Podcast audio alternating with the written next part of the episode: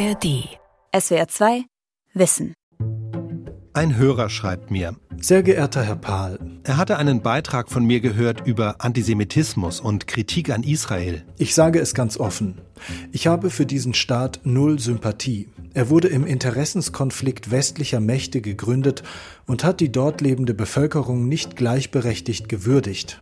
Für mich hat Israel genauso viel Existenzrecht wie Nordzypern. Also in seinen Augen keins. Doch dann die scheinbar überraschende Wendung. Trotzdem lehne ich jede Form von Antisemitismus ab. Ich bin entsetzt, wenn Anschläge gegen Juden und jüdische Einrichtungen verübt werden. Dennoch werde ich mit meiner Meinung zu Israel in eine antisemitische Ecke gedrängt, bin in Ihren Augen ein Antisemit. Damit haben Sie mich im Kampf gegen den Antisemitismus verloren.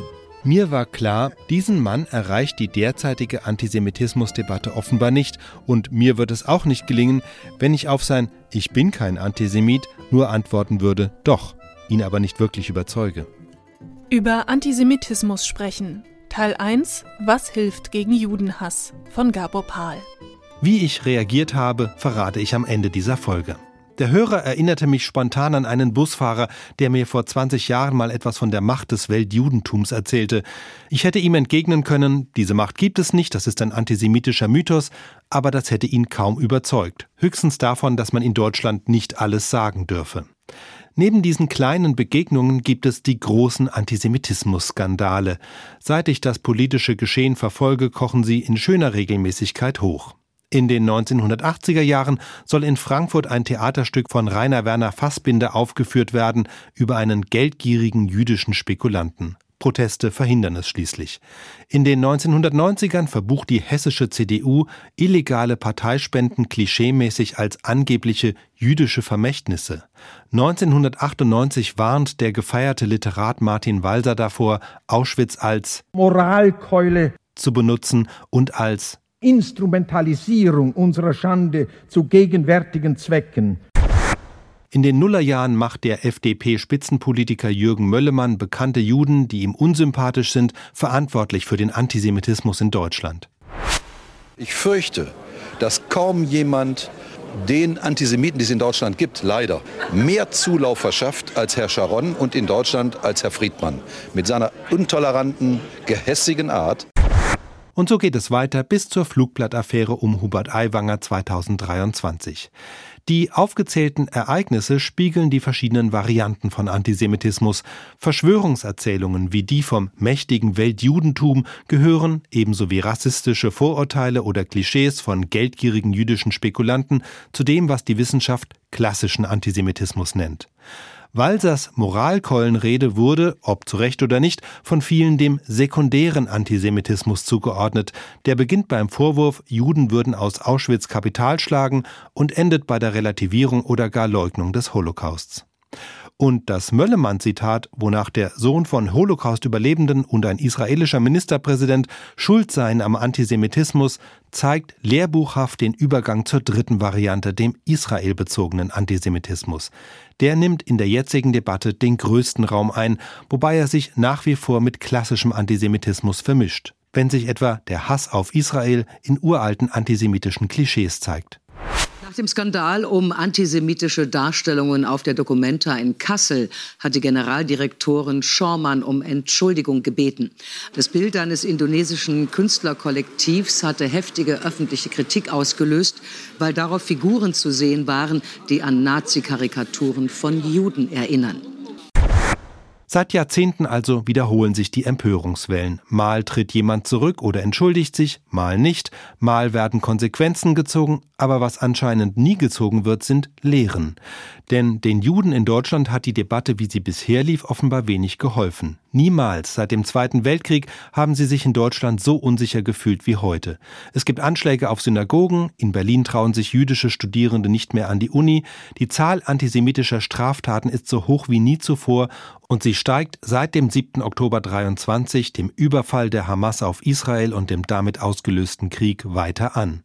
Was also könnte besser laufen? Ja, man kann in der öffentlichen Diskussion ja beobachten, dass sich ähm, scheinbar wenig verändert. Sagt Sina Arnold vom Forschungsinstitut Gesellschaftlicher Zusammenhalt, das an seinem Berliner Standort auch das Zentrum für Antisemitismusforschung beherbergt. Da ja, gibt es eben immer in der Tat diese Skandalisierungsmomente, es gibt irgendeinen Anlass, dann gibt es eine öffentliche Erregung und dann setzt sich die Gesellschaft in, auf ihren unterschiedlichen Ebenen, im Feuilleton, äh, mittlerweile in sozialen Medien, früher mehr am Stammtisch, eben damit ähm, auseinander. Und es sind eigentlich immer die wiederkehrenden Fragen. Was heißt Antisemitismus? Wie verbreitet ist er? Und in den letzten Jahren zunehmend auch die Frage, wie unterscheiden wir Antisemitismus von legitimer Kritik an Israel? Seit dem 7. Oktober wird darüber erneut diskutiert, seit dem tausendfachen Mord der Hamas an israelischen Zivilisten und der harten israelischen militärischen Antwort darauf, mit ebenfalls vielen tausend zivilen Opfern im Gazastreifen. Das Vorgehen der Hamas ist durch nichts zu rechtfertigen. Wir stehen als Bundesregierung fest an der Seite unserer israelischen Freunde. Israels Sicherheit ist deutsche Staatsräson. Das sagt Außenministerin Annalena Baerbock, so wie es vorher auch Angela Merkel gesagt hat. Ist Teil der Staatsräson meines Landes. Oder Olaf Scholz. Ist deutsche Staatsräson. Und sie alle haben das Gleiche gemeint. Deutschland steht aus historischer Verantwortung und damit eigenem Interesse unverhandelbar zum Existenzrecht Israels. Bedeutet das aber, Israel dürfe nicht kritisiert werden? Wer das behauptet, hört keine Nachrichten. Denn die gleiche Außenministerin sagt auch in Bezug auf das Westjordanland, der Siedlungsbau ist illegal. Und in Bezug auf den Krieg in Gaza sagt sie, die israelische Armee muss mehr tun, um die Zivilistinnen und Zivilisten in Gaza zu schützen. Das Leid so vieler unschuldiger Palästinenser kann so nicht weitergehen. Sehr geehrte Frau Außenministerin, ich freue mich wirklich sehr, am 15. Dezember 2023 spricht Baerbock, es war ihr Geburtstag, auch auf dem Gemeindetag des Zentralrats der Juden in Berlin. Freundlich begrüßt von dessen Präsidenten Josef Schuster. die jüdische Gemeinschaft in Deutschland am Herzen liegt. Schuster ist über Baerbocks Israel-Politik nicht immer glücklich. Wenige Tage vor der Veranstaltung stand in der UNO eine Resolution zur Abstimmung. Eine Resolution, die einerseits den Hamas-Terror scharf verurteilt, aber im gleichen Atemzug von Israel eine sofortige humanitäre Waffenruhe fordert. Dieses einerseits andererseits hat aus Sicht von Israel und den USA nicht nur den Terror der Hamas relativiert, eine Waffenruhe hätte aus israelischer Sicht auch bedeutet, den Kampf gegen die Hamas zu unterbrechen und ihr damit Zeit zu verschaffen. Die USA haben die Resolution daher abgelehnt, Deutschland aber hat sich nur enthalten. Für Josef Schuster war das zu wenig. Wir brauchen nicht verschweigen, dass sich mir und mit mir viele andere ein anderes Abstimmungsverhalten der Bundesregierung zur relativierenden UN-Resolution gewünscht hätten. Eine Woche nach dieser Veranstaltung treffe ich den Zentralratspräsidenten zu einem Interview in seiner Heimatstadt Würzburg. Schnell macht er deutlich, er ist weit davon entfernt, Kritik an Israel, wie sie die Außenministerin äußert, als antisemitisch einzuordnen. Die rote Linie verlaufe für ihn woanders. Es äh, gibt die ganz klare Grenzlinie, die in dem Moment überschritten wird, wenn das Existenzrecht Israels nicht mehr anerkannt wird, wenn Israel dämonisiert wird, wenn Israel mit Doppelstandards gemessen wird, also mit anderen Standards wie anderen Ländern. Mit diesen drei Punkten, wenn die überschritten werden, einer von diesen Punkten ist für mich die Grenze einer möglichen Diskussion eigentlich überschritten. Diese drei Punkte hat sich Josef Schuster nicht ausgedacht. Sie stammen aus dem sogenannten 3D-Test. Der israelische Politiker Nathan Scharansky hat ihn vor mehr als 20 Jahren vorgeschlagen. Die Argumentation geht so. Wie jede Regierung, so muss sich selbstverständlich auch die israelische Kritik gefallen lassen, von der Opposition im eigenen Land und ebenso vom Ausland, solange diese Kritik sich auf konkrete Entscheidungen oder Handlungen der israelischen Regierung bezieht, etwa auf den jüdischen Siedlungsbau oder wenn Regierungschef Netanyahu das oberste Gericht entmachten will und auch wenn sich Israel gegen Terror aus dem Gazastreifen mit massiven Gegenangriffen wehrt, ist es legitim, die Frage nach der Verhältnismäßigkeit zu stellen, egal wie man sie dann für sich beantwortet. Doch dann kommen die 3D ins Spiel. Sie stehen für doppelte Standards, Dämonisierung und Delegitimierung. Wenn die Kritik an Israel eins dieser drei Merkmale enthält, dann gilt sie nach dem 3D-Test als antisemitisch. Delegitimierung Für den Hörer, aus dessen Mail ich eingangs zitiert habe, hat der Staat Israel keine Existenzberechtigung, denn er wurde im Interessenskonflikt westlicher Mächte gegründet. Was natürlich für sehr viele heutige Staaten auf der Welt gilt, darf es die dann alle nicht mehr geben? Der Hörer kritisiert in seiner Mail außerdem, dass Israel aus der Teilnahme am Internationalen Strafgerichtshof ausgestiegen ist. Das stimmt, das gilt aber auch für China, Indien, Russland, die Türkei oder die USA. Die Frage ist, was folgt daraus? Dazu ein Vergleich. Viele kritisieren ja die Politik der Bundesregierung, aber niemand stellt deshalb Deutschland als Staat in Frage oder sieht sich als Deutschlandkritiker. Im Fall Israels läuft Kritik aber oft darauf hinaus, dem Staat die Legitimation abzusprechen, als hätte das Land keine Existenzberechtigung. Das ist aber historisch und völkerrechtlich schlicht falsch. Manchmal wird das Existenzrecht auch nicht explizit geleugnet, aber die Kritik läuft im Ergebnis darauf hinaus. Wenn Israel Ziele der Hamas oder der Hisbollah angreift, kann man immer diskutieren, ob das im konkreten Fall zielführend, verhältnismäßig und völkerrechtskonform ist, aber wer Israel grundsätzlich dafür verurteilt, sich überhaupt gegen Angriffe zu verteidigen, stellt indirekt die Existenz des Staates in Frage.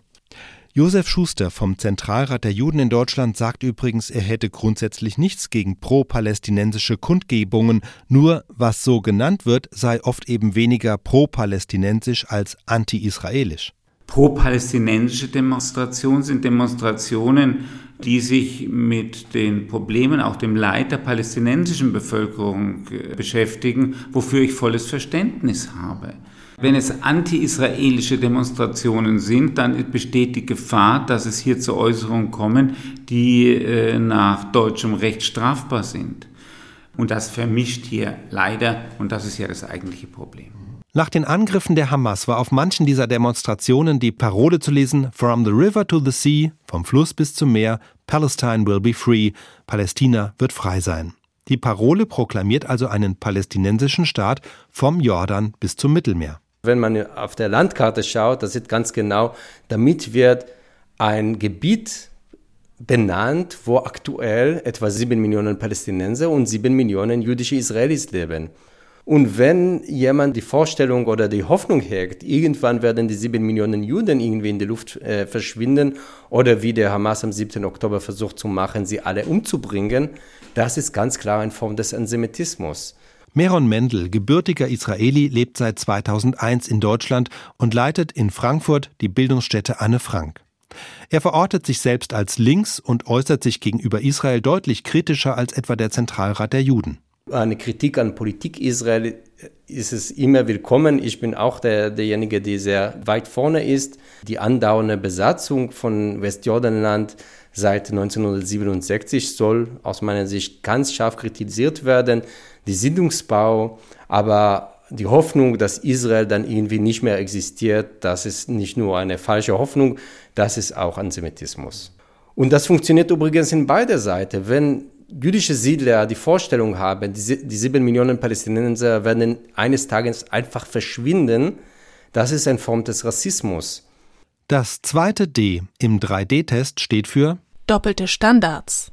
Israel-Kritik wird demnach dann antisemitisch, wenn man Israel für bestimmte Verfehlungen an den Pranger stellt, aber darüber hinwegsieht, wenn eine Diktatur Oppositionelle wegsperrt oder sie umbringen lässt oder wenn ein Land Frauen und Homosexuellen ein selbstbestimmtes Leben verweigert. Kurz, wenn ich von Israel Dinge erwarte, die ich von China, Syrien, Russland, Ägypten, Afghanistan oder auch der Hamas nicht erwarte, dann wäre eine solche Kritik nach dem 3D-Test sehr wahrscheinlich antisemitisch.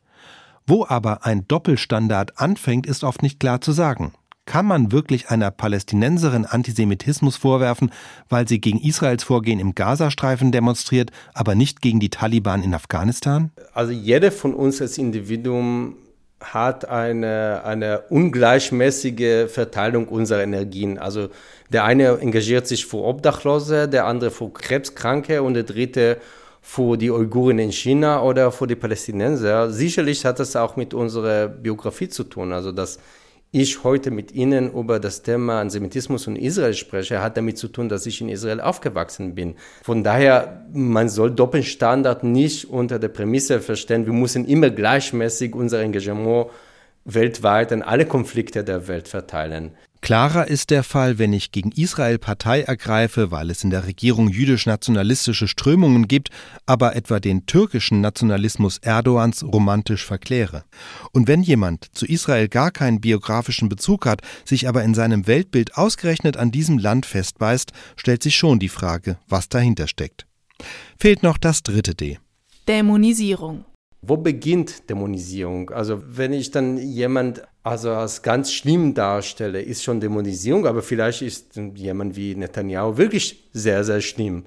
Im 3D-Test bezieht sich die Dämonisierung auf den ganzen Staat. Wird Israel als teuflische Macht dargestellt, als das Grundübel schlechthin, dann ist das keine Kritik mehr an konkreter Politik. Ebenso kann man von Dämonisierung sprechen, wenn Israel mit der Nazidiktatur gleichgesetzt wird, etwa bei einem Satz wie was der Staat Israel heute mit den Palästinensern macht, ist im Prinzip auch nichts anderes als das, was die Nazis im Dritten Reich mit den Juden gemacht haben. Was schätzen Sie, wie viele in Deutschland diese Meinung teilen? Der Religionsmonitor 2023 der Bertelsmann Stiftung hat es getestet. 43 Prozent, also fast die Hälfte, hat diesem Satz zugestimmt. Historisch ist er unhaltbar. Zur Erinnerung, die Nazis haben aus rein rassistischen Gründen Millionen Menschen industriell ermordet, den Zweiten Weltkrieg angefangen und jede Opposition im Keim erstickt. Israels Umgang mit den Palästinensern zu kritisieren, ist deshalb das eine. Aber Israel mit Hitler gleichzusetzen, ist ganz klar eine Form der Dämonisierung und relativiert nebenbei den Holocaust, was aus Sicht der Antisemitismusforscherin Sina Arnold auch ein wesentliches Motiv hinter solchen Sätzen ist. Eben eine Form der Täter-Opfer-Umkehr, die auch der eigenen Entlastung dient. Dann kann es ja nicht so schlimm gewesen sein oder guckt mal, die damaligen Opfer sind jetzt selber zu Tätern. Und äh, zu sagen, das, was die Nazis ähm, damals mit den Juden gemacht haben, ist eigentlich das Gleiche, was die Israelis heute mit den Palästinensern machen. Ich würde sagen, das ist eine Form der Dämonisierung und in Deutschland ist das ein, äh, ein antisemitischer Satz. In Deutschland? Anderswo nicht? Hängt die Frage, ob eine Äußerung antisemitisch ist, davon ab, wer sie wo sagt? Für Sina Arnold spielt der Kontext tatsächlich eine Rolle. Ihr geht es nicht darum, Menschen in eine Antisemitismus-Schublade zu stecken oder eben nicht, sondern darum zu verstehen, was hinter solchen Israel-Nazi-Vergleichen steckt. Ich gebe Ihnen ein Beispiel. Ich habe Interviews mit Syrern, Syrerinnen geführt, 2015, 16, die nach Deutschland gekommen waren. Da haben einige diesem Satz zugestimmt in qualitativen Interviews, haben im nächsten Satz dann aber auch gesagt, ja, und das, was Assad mit uns gemacht hat, das ist auch so schlimm. Das ist noch viel schlimmer. Und dann stellte sich raus, die wissen eigentlich gar nicht, was im Holocaust passiert ist. Das haben die nie in der Schule gelernt. Die haben irgendwie wissen, Hitler ist böse, Holocaust ist was Schlimmes, aber was das genau heißt, das wissen die nicht. Das heißt, das Anliegen dieser Menschen, die sich im Verlauf des restlichen Interviews keine weiteren Anzeichen für antisemitische Einstellung oder kaum Anzeichen für antisemitische Einstellung gezeigt haben, da ging es nicht um Täter-Opfer-Umkehr oder so.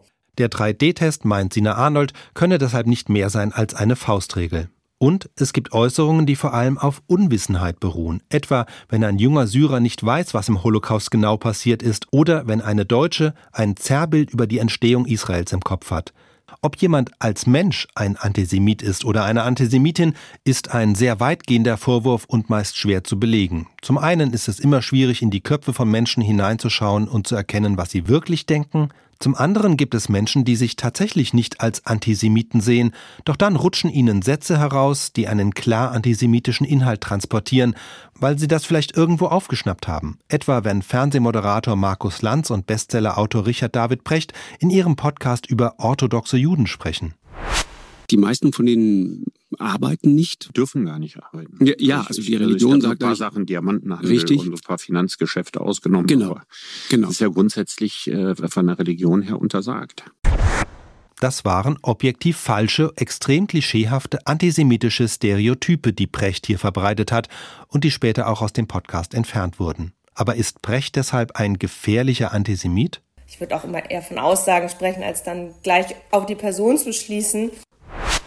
Mitunter hat man das Gefühl, dass ein Nachdenken stattfindet. Sagt der Zentralratspräsident Josef Schuster auf die Frage, ob Gespräche und Argumente gegen antisemitische Haltungen wirklich helfen. Ich habe es noch nicht erlebt, dass jemand dann innerhalb von zwei Minuten sagt, oh, das habe ich überhaupt nicht bedacht, ich bin jetzt ganz anderer Meinung. Aber man merkt schon, dass äh, bei Menschen, die bereit sind, Argumenten gegenüber offen sind, auch ein Umdenken beginnt, das manchmal noch ein bisschen dauert. Beim Versuch, über Dialog etwas zu erreichen, ist Meron Mendel aber schon an Grenzen gestoßen. Im Sommer 2022 waren auf der Documenta in Kassel Bilder mit extrem judenfeindlichen und Israel dämonisierenden Darstellungen zu sehen. Verantwortlich für die Ausstellung war das indonesische Künstlerkollektiv Ruan Grupa. Als die Empörung immer größer wurde, hat die Documenta-Leitung Meron Mendel eingeladen. Die Hoffnung war, er könne die Angelegenheit durch Dialog lösen, bevor Künstler aus dem sogenannten globalen Süden ausgegrenzt werden. Ich habe das mit großem Interesse und auch mit äh, großer Hoffnung diese Einladung auch verfolgt und hatte auch interessante Gespräche. Doch rückblickend habe ihn der Austausch mit Juan Grupa desillusioniert, sagt Mendel. Die haben immer betont, dass sie einfach äh, zum Thema Antisemitismus nicht sensibilisiert sind und haben mehrfach betont, wie dankbar sie sind und wie interessiert sie sind, dann irgendwie diese Perspektive zu, zu lernen. Gemeint ist die westliche oder eben deutsche Perspektive auf das Thema Antisemitismus im Gegensatz zu einem Land wie Indonesien, wo Israels Sicherheit nun mal nicht zur erklärten Staatsräson gehört. Also ich habe auch mehrfach gefragt, okay, wie seht ihr das äh, mit, den, mit der Darstellung von Juden mit krumme Nase und mit äh, blutunterlaufe Augen? Ist es für euch Antisemitismus oder nicht? Und dazu habe ich bis heute keine Antwort bekommen. Dann kommt der Terrorangriff der Hamas am 7. Oktober, der von ihren Anhängern in den sozialen Medien gefeiert wird. Und Mendel bekommt mit, wie zwei Mitglieder des besagten Künstlerkollektivs einen solchen Post liken. Aber ich meine, dieser Reflex, das hat mich so umgehauen, weil ich dachte, wir tun alles richtig, wir diskutieren miteinander. Ich, sie, sie stellen deren Sicht dar, ich stelle meine Sicht wir versuchen irgendwie aneinander nahe zu kommen und die unterschiedlichen Perspektiven gleichberechtigt zu, zu berücksichtigen. Und dann läuft das alles hinaus, dass man sich darauf freut, dass 1400 Juden regelrecht abgeschlachtet werden. Kinder, Frauen, ältere Menschen in so eine grausame Art und Weise. Was ist hier schiefgelaufen? Wir werden gleich ein Beispiel hören, das besser ausging. In der Kulturszene jedenfalls wird die Antisemitismusdebatte derzeit so erbittert geführt wie fast nirgendwo sonst. Denn die Erfahrungen mit der Documenta, aber auch die Entwicklungen seit dem Überfall der Hamas hatten Folgen. Inzwischen wird sehr genau, aus der Sicht mancher zu genau, hingeschaut, welche Kulturschaffenden wo engagiert werden. Darf eine Schriftstellerin zu einem Vortrag eingeladen werden, die einen Boykott gegen Israel für eine legitime Maßnahme gegen die Besatzungspolitik hält? Darf sie für ihre Literatur, die vielleicht gar nichts mit der Diskussion zu tun hat, einen staatlich geförderten Preis bekommen? Die Ampelkoalition plant genau das zu verhindern. Wer staatliche Förderung in welcher Form auch immer bekommt, soll sich zu einer bestimmten Antisemitismusdefinition bekennen, nämlich der Arbeitsdefinition der International Holocaust Remembrance Alliance, kurz IRA. Antisemitismus ist eine bestimmte Wahrnehmung von Juden, die sich als Hass gegenüber Juden ausdrücken kann. Der Antisemitismus richtet sich in Wort oder Tat gegen jüdische oder nichtjüdische Einzelpersonen und oder deren Eigentum sowie gegen jüdische Gemeindeinstitutionen oder religiöse Einrichtungen. Und in den Erläuterungen heißt es weiter Erscheinungsformen von Antisemitismus können sich auch gegen den Staat Israel, der dabei als jüdisches Kollektiv verstanden wird, richten. Allerdings kann Kritik an Israel, die mit der an anderen Ländern vergleichbar ist, nicht als antisemitisch betrachtet werden. Diese IRA-Definition gilt inzwischen vielerorts als Handlungsrichtlinie, um zu entscheiden, welche Künstler förderungswürdig sind und welche nicht. Dagegen regt sich im Kulturbetrieb starker Widerstand. Elke Buhr kann das nachvollziehen. Sie ist Chefredakteurin des Monopol Kunstmagazins. In der Diskussionssendung SWR2 Forum argumentierte sie gegen eine solche Richtlinie in der genau das drinstehen soll, dass Fördergelder daran geknüpft werden, dass man genau dieser Definition zustimmt. Und damit sind zum Beispiel auch ganz viele Holocaust-Forscher international wären dann raus, auch ganz viele jüdische Menschen sind dann raus. Also das heißt, es ist wirklich so eine ganz starke Verengung äh, auf eine bestimmte Antisemitismus-Definition, die, glaube ich, wirklich, wirklich, wirklich äh, sehr explosiv werden können. Wie ist es zum Beispiel mit folgenden Positionen? Die Terroranschläge der Hamas verurteile ich. Dennoch muss man sie auch im Kontext von Unterdrückung und Besatzung sehen. Eine Haltung, die auch UNO-Generalsekretär Guterres einnahm. Oder In den besetzten Gebieten herrscht eine Form von Apartheid. Eine Position, die zwar umstritten ist, aber auch in Fachkreisen diskutiert wird und letztlich davon abhängt, wie man wiederum Apartheid definiert. Klar scheint, wer in den Wochen nach dem 7. Oktober solche oder vergleichbare Positionen vertreten hat, musste mit Sanktionen rechnen. Wie etwa die südafrikanische Künstlerin Candice Brides, selbst Jüdin, die eine Tagung in Berlin und eine Ausstellung in Saarbrücken geplant hatte. Beide wurden abgesagt, was die Kulturjournalistin Elke Buhr überhaupt nicht verstehen konnte wenn man so diese Rhetorik halt übernimmt nach dem Motto, wir müssen jetzt wirklich jede Form von Antisemitismus aus unseren Institutionen rausbekommen, das stimmt ja auch. Wir wollen keinen Antisemitismus in öffentlichen Institutionen.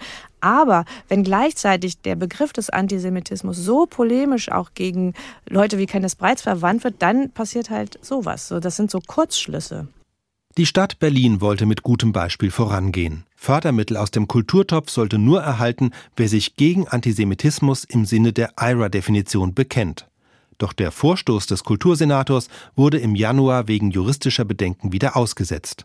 Definitionen bieten Orientierung, meint die Antisemitismusforscherin Sina Arnold. Sie suggerieren Klarheit. Damit sind wir auch schon beim Kern des Problems, weil Phänomene wie Antisemitismus, ähm, auch Rassismus, auch Sexismus, die werden wir nie klar definieren können. Das ist keine mathematische Formel, sondern das sind immer gesellschaftliche Aushandlungsprozesse. Der Komponist Richard Wagner war ein glühender Antisemit. Für seine Schriften würde er heute aus guten Gründen wegen Volksverhetzung bestraft. Trotzdem ist noch kein Kulturpolitiker auf die Idee gekommen, die Bayreuther Festspiele zu verbieten. Hier wird unterschieden zwischen Werk und Person, und das wäre nach Auffassung von Meron Mendel auch in Bezug auf die heutige Kunst richtig. Also wir, wir haben noch große Genie in der, in der Kunstgeschichte, die wissen, als Menschen waren sie unterirdisch. Sie haben ihre Frauen geschlagen. Sie waren äh, Rassisten, Homophoben, Antisemiten, was auch immer. Darf diese Kunst gezeigt werden? Und dann bin ich eher immer die Meinung zu sagen, wir müssen das Werk selbst beobachten, nicht die Person, die dahinter steckt. Ganz anders stelle sich die Frage bei den Gatekeepers, also denen, die Museen leiten oder Ausstellungen kuratieren und damit darüber entscheiden, was gezeigt wird und was nicht. Und wenn wir wissen, dass, dass so jemand beispielsweise rassistische oder antisemitische Tendenzen hat, das ist unverantwortlich, ihnen diese Macht zu geben, über anderen zu entscheiden. Was ist mit Dialog zu erreichen, was nur mit Strafen und Sanktionen? Diese Frage stellt sich im Kampf gegen Antisemitismus immer wieder aufs Neue.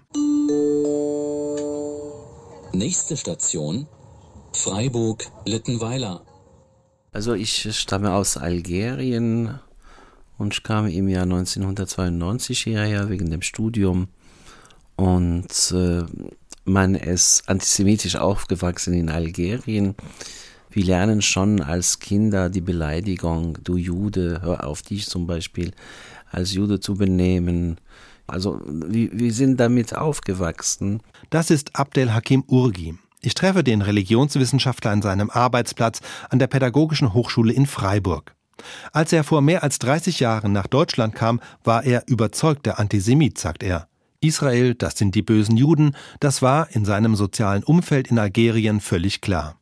Auch in der Schule kamen immer Sprüche, wo zum Beispiel, wo, wo eine Lehrerin sagt, der Hitler hätte das zu, äh, zu Ende bringen können, also alle Juden ausrotten. Also man wächst damit auf, auch in Hochschulen und äh, in der Moschee zum Beispiel, bei jedem Predigt, Freitagspredigt kam immer dieser Bittgebet, Gott möge die Juden und Israel zerstören. Also diese Predigten, meinen Sie die Predigten noch in Algerien oder in? In muslimischen Ländern. Dann kamen Sie hierher nach Deutschland. Ja. Und wie ging das dann vonstatten, dass Sie dann gemerkt haben, also ich muss jetzt komplett umdenken? Ja. Irgendwann mal habe ich angefangen, mich mit, glaube ich, ab 96 mit der deutschen Kultur zu beschäftigen, mit der deutschen Geschichte uns mit dem Thema Holocaust. Ich war erschrocken, was da passierte und dass die Juden, die Opfer waren, das war für mich total was Neues und ich war wirklich erschrocken. Urgi tauchte weiter in die Geschichte ein, um zu erfahren, dass es auch mal Juden in Algerien gab. Keiner wusste, dass in meiner Zeit, dass in Algerien Juden gab und dass sie ab 1962 das Land verlassen mussten und ihre eigene Kultur einfach zerstört. Und irgendwann mal habe ich auch angefangen, die Juden kennenzulernen und sehe ich plötzlich, das sind, das sind Menschen wie wir, die können nicht unsere Feinde, das sind Menschen, die auch vom Frieden träumen. Ja, und dann fand ein Umdenken statt.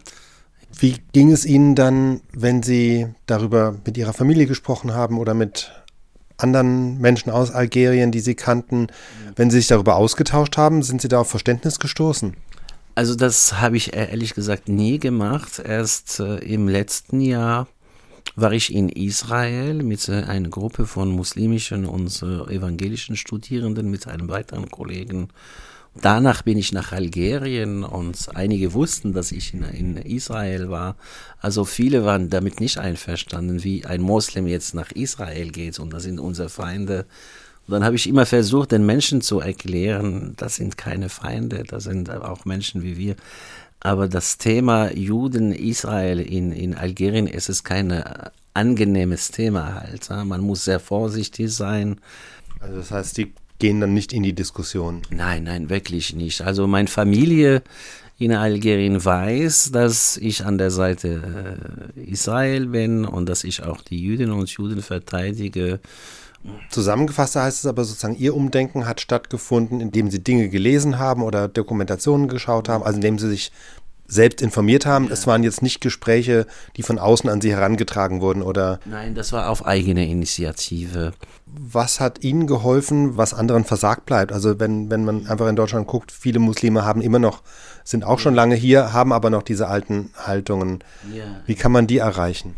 Also für mich war wichtig, als ich gesagt habe, ich will hier leben und dann dachte ich, es ist wichtig, dass ich versuche, mich hier zu integrieren halt, dass ich ein Teil dieser Gesellschaft werde und Muslime, die hier geboren oder die hierher kommen, die müssen sich auch mit der deutschen Geschichte sich beschäftigen. Dieses Thema muss zu unserer kulturellen Identität gehör, gehören, dass dadurch, dass wir uns damit beschäftigen.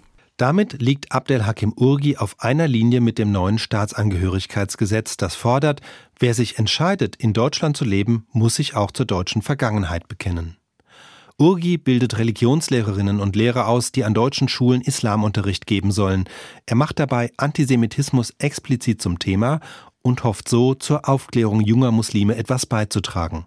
Doch wie erreicht man Erwachsene, die auf Demonstrationen Israel-Fahnen verbrennen? Hier führt seiner Ansicht nach kein Weg vorbei an den muslimischen Gemeinden. Wenn wir über die, die jetzige Entwicklung des Antisemitismus, der 7. Oktober hat uns die Augen aufgemacht und wir stellen fest, nämlich, dass diese antisemitische Sozialisation, die findet in den Gemeinden, in den Moscheen, in den Moscheen, in, in den Familien und das muss man auch als Problem benennen.